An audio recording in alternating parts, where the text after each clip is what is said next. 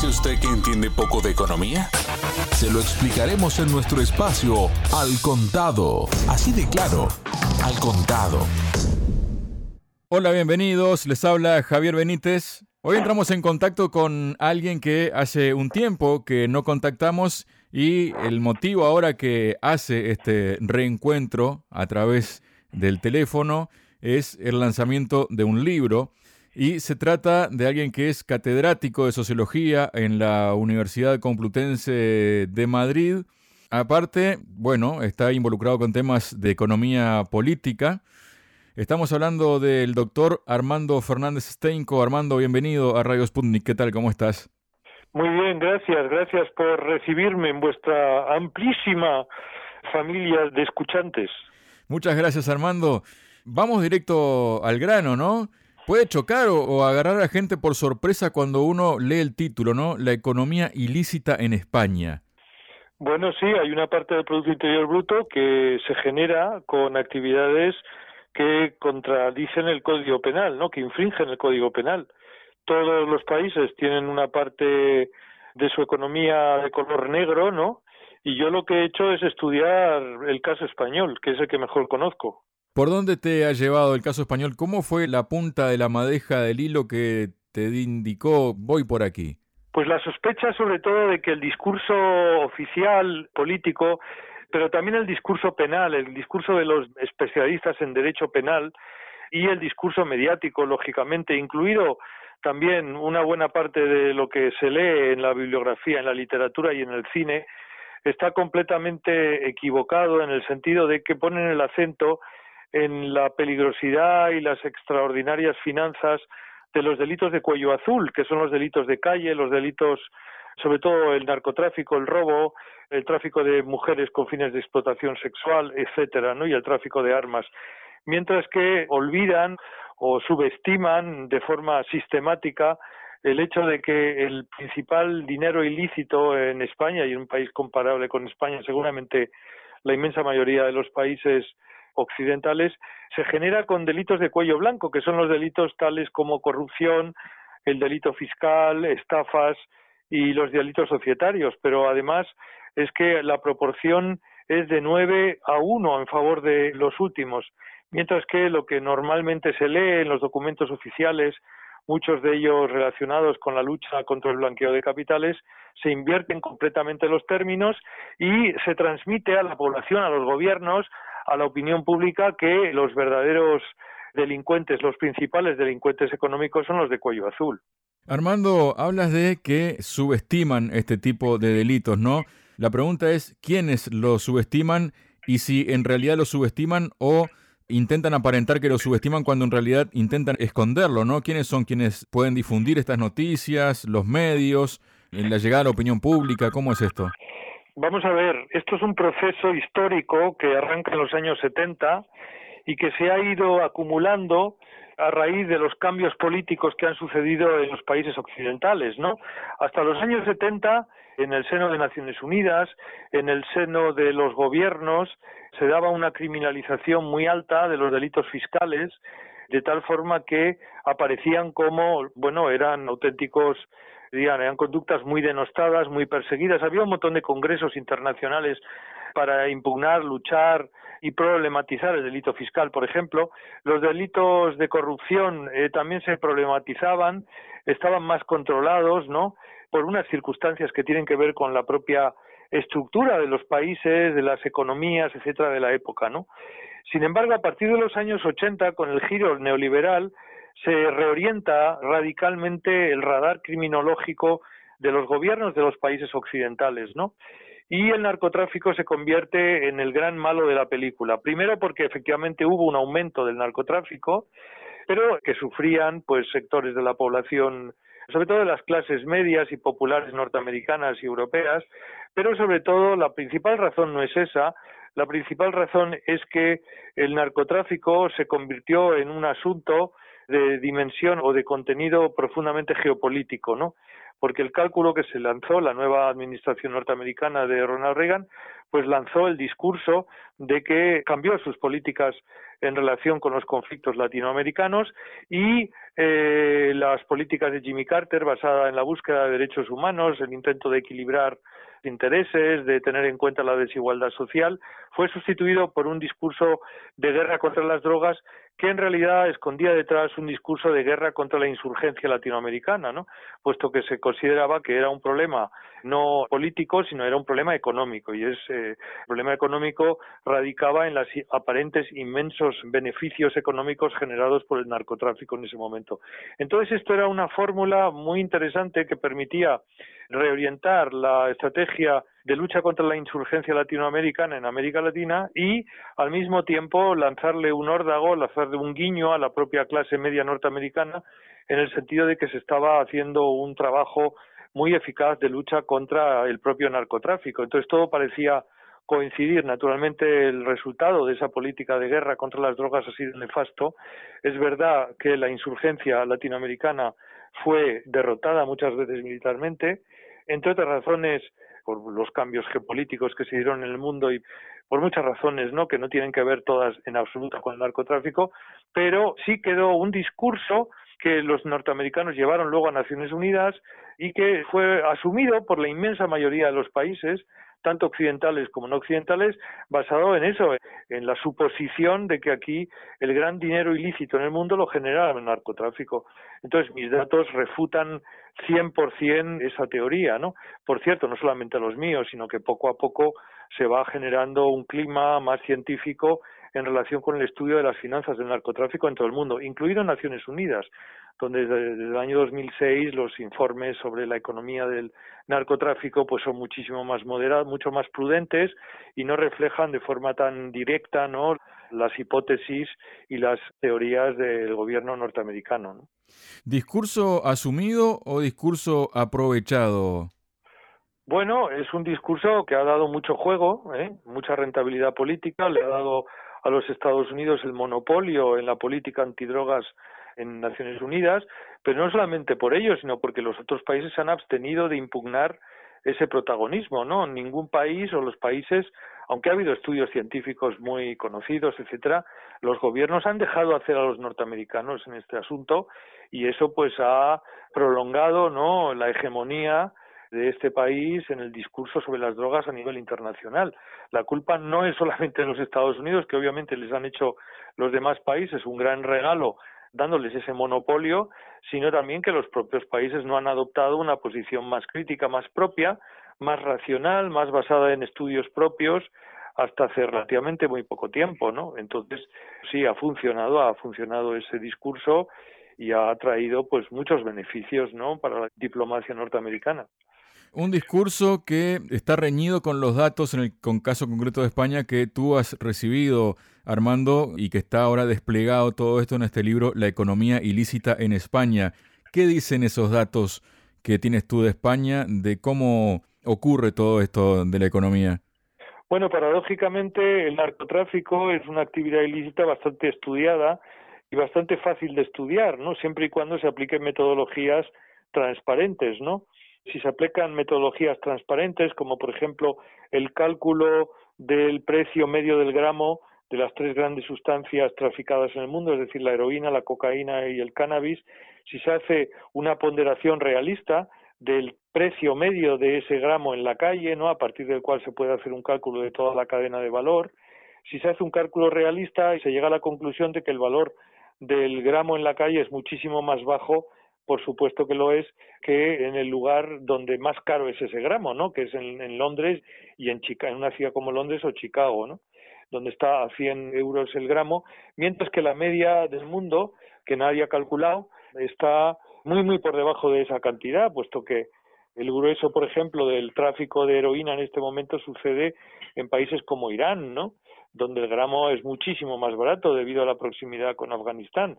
O el gramo, por ejemplo, en Colombia, en las calles de Colombia, pues está a dos gramos, ¿no? Perdón, a dos euros, mientras que en Nueva York está a 80 o a 100 euros, ¿no? Esas diferencias tan grandes hay que tenerlas en cuenta para hacer un estudio y una estimación global, pero eso es lo que no hacen estos estudios oficiales. Por otro lado, se subestima y se dedican muy pocos recursos a investigar los delitos fiscales, ¿no? Cuánto dinero suman los delitos fiscales, cuánto dinero se le usurpan a las haciendas públicas del mundo por efecto de las conductas relacionadas con el delito fiscal, no la infracción fiscal, sino el delito penalmente incriminable, ¿no? El delito fiscal penalmente incriminable. Bueno, pues no hay estudios, hay muy pocos estudios. Yo he hecho algunos primeros estudios y a mí me dan 20.000 millones de euros al año en España, ¿no? Frente a 4.500 euros de narcotráfico, no de eh, dinero procedente del narcotráfico en España. Esas son más o menos las proporciones. Y si a eso le sumamos la corrupción en España, que suma aproximadamente 50.000, 50 y tantos mil millones, vemos que las cifras en comparación con el narcotráfico están completamente distorsionadas, ¿no?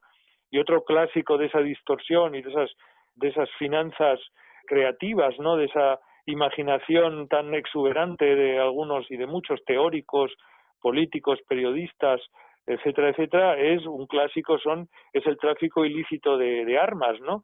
Que se considera, bueno, se suman unas cantidades extraordinarias, sin tener en cuenta un hecho muy dramático, y es que las armas son las armas pequeñas y ligeras, que son las que intervienen en los conflictos regionales, son endiabladamente baratas, simplemente porque es muy fácil producirlas, porque no se estropean y porque el mercado está absolutamente inundado, ¿no?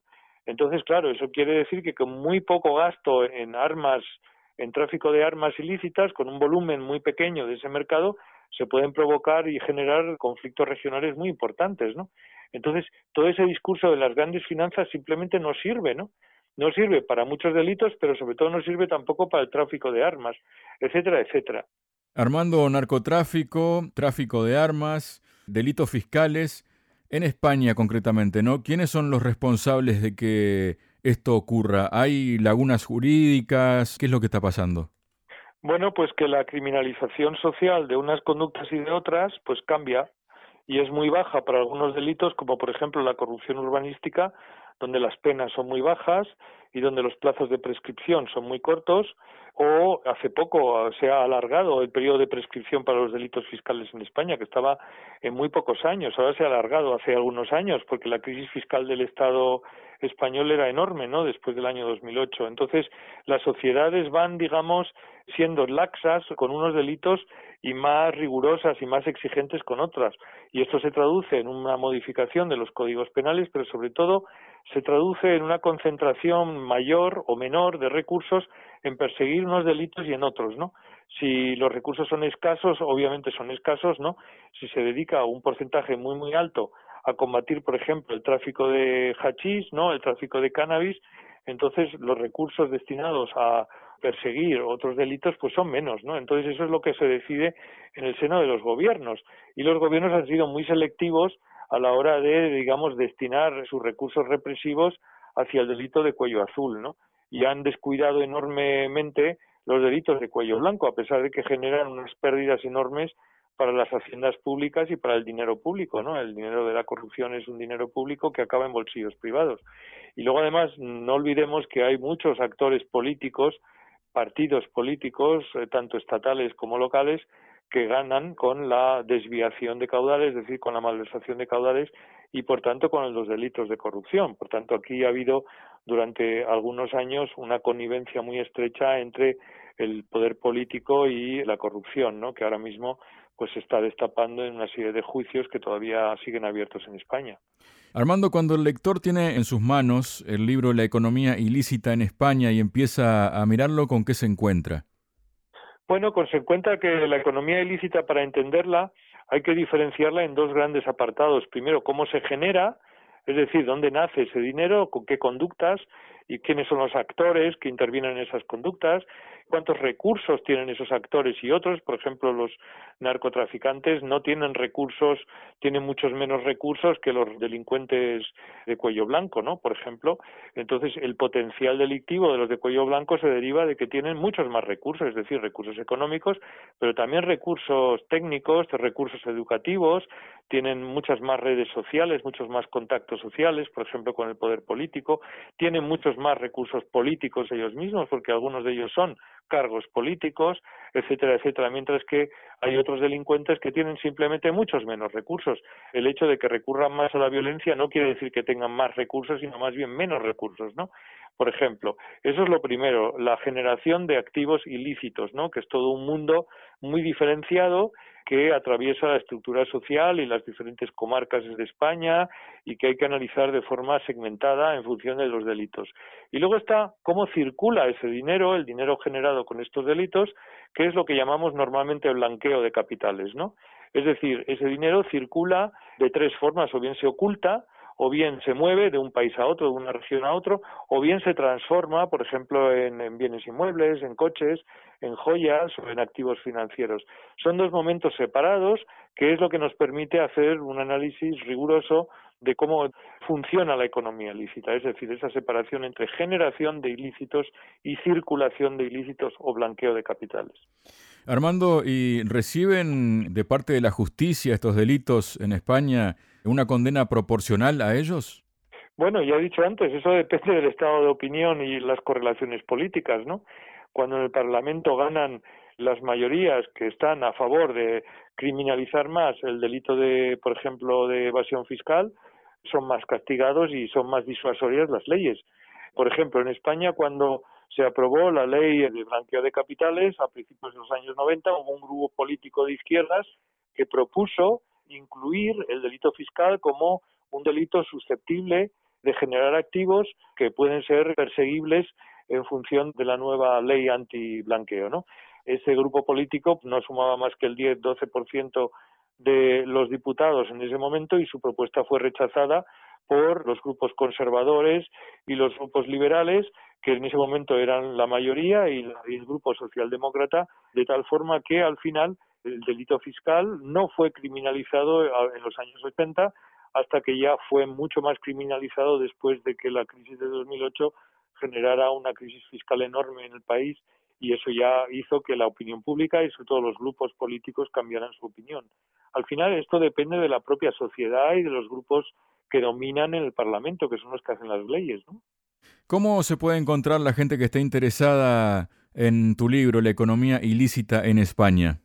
Bueno, pues pueden buscarlo en la red y lo pueden comprar o bien en un formato físico o también pueden comprar una versión electrónica que sale más barata y pedirla directamente a la editorial, ¿no? Está todo en la página web, no tienen más que poner mi nombre y además aquellos que no quieran o no puedan comprar el libro tienen acceso a un montón de información incluidas las tablas y los gráficos y aproximadamente un 30% de todo el texto que está de acceso libre a cualquier persona, ¿no? No tienen más que poner mi nombre, Armando Fernández Estenco, UCM, Universidad Complutense de Madrid y dinero ilícito que ahí automáticamente llegarán a la página donde está toda esa información que es una información muy detallada donde pongo muchos ejemplos y donde también demuestro cómo he hecho mis cálculos, ¿no? Porque yo lo que no quiero es inventarme nada y abrir una línea de investigación que vaya más allá de lo que ahora mismo se publica sobre este tema, que son puras especulaciones y cifras tergiversadas deliberadamente. Bueno, pues esto es una propuesta científica de acceso público que además si alguien tiene información interesante, ha sabido de algo, una operación, una información contrastada, pues he puesto ahí un correo electrónico para que me haga llegar su opinión, su información, por supuesto sin nombres. Aquí no interesa perseguir a nadie, eso es, eso es la función de la policía, sino aquí lo que interesa es entender el fenómeno de la economía ilícita, que es un fenómeno muy oculto y muy difícil de investigar. ¿Qué influencia a nivel social o a nivel político te gustaría que tuviera el mensaje de este libro? Bueno, yo me gustaría que la sociedad española y así otras sociedades de todo el, en fin, todo el conjunto de, bueno, que la sociedad española fuera un ejemplo para que un país hiciera frente con realismo, con, con, con dignidad y con, y con, y con eh, valentía moral a su parte oscura, ¿no? Todas las sociedades tienen una parte oscura, todas las sociedades tienen una parte ilícita, pero las sociedades pueden encarar pueden arrostrar esa parte fea suya de una forma o de otra. Por ejemplo, o bien echándole la culpa a actores situados fuera de su país, como en el caso del narcotráfico, los grupos colombianos, los grupos latinoamericanos, los grupos marroquíes que vienen aquí a, a vendernos una droga que aquí en realidad no queremos, en vez de ese discurso basado en el discurso de los aliens, de los otros, ¿no? que está muy muy extendido en el mundo occidental, ver cuáles son las partes feas de nuestra propia sociedad, ¿no? Los grandes delincuentes económicos y fiscales son los nuestros, nuestra gente, es la gente que incluso muchas veces aparece como los grandes triunfadores, ¿no? Son los que representan el canon del objetivo, el canon del el éxito social, ¿no? Y esos son los grupos que generan las grandes infracciones económicas en nuestro país. Entonces, una sociedad puede optar por enfrentarse a su propio lado oscuro de esa forma, de forma racional, teniendo en cuenta realidades incómodas, o puede alimentar un discurso basado en falsedades que es políticamente más cómodo, moralmente mucho más agradable, ¿no? Y que consiste en echarle la culpa de las grandes conductas ilícitas o bien a los segmentos situados en la parte más depauperada de la sociedad, como se ha venido haciendo en los últimos 200 años, o bien situarlos, como decía antes, en actores externos, no nacionales, que atacan nuestra integridad moral desde fuera y se aprovecha de nuestra tolerancia para cometer actos ilícitos. Son dos formas distintas que pueden tener la, puede tener una sociedad de abordar su lado oscuro. Y entonces yo lo que quiero provocar con mi libro, respondiendo a tu pregunta, es que la sociedad española arrostre con valentía, con sentido común, con racionalidad ese lado oscuro de su propia sociedad. Doctor Armando Fernández Steinco, catedrático de Sociología de la Universidad Complutense de Madrid, autor de numerosas publicaciones en su especialidad, investigador visitante en varios centros europeos. Armando, muchísimas gracias por estar con nosotros hoy para hablar sobre tu nuevo libro, La economía ilícita en España. Muchísimas gracias a vosotros y a todos vuestros escuchantes.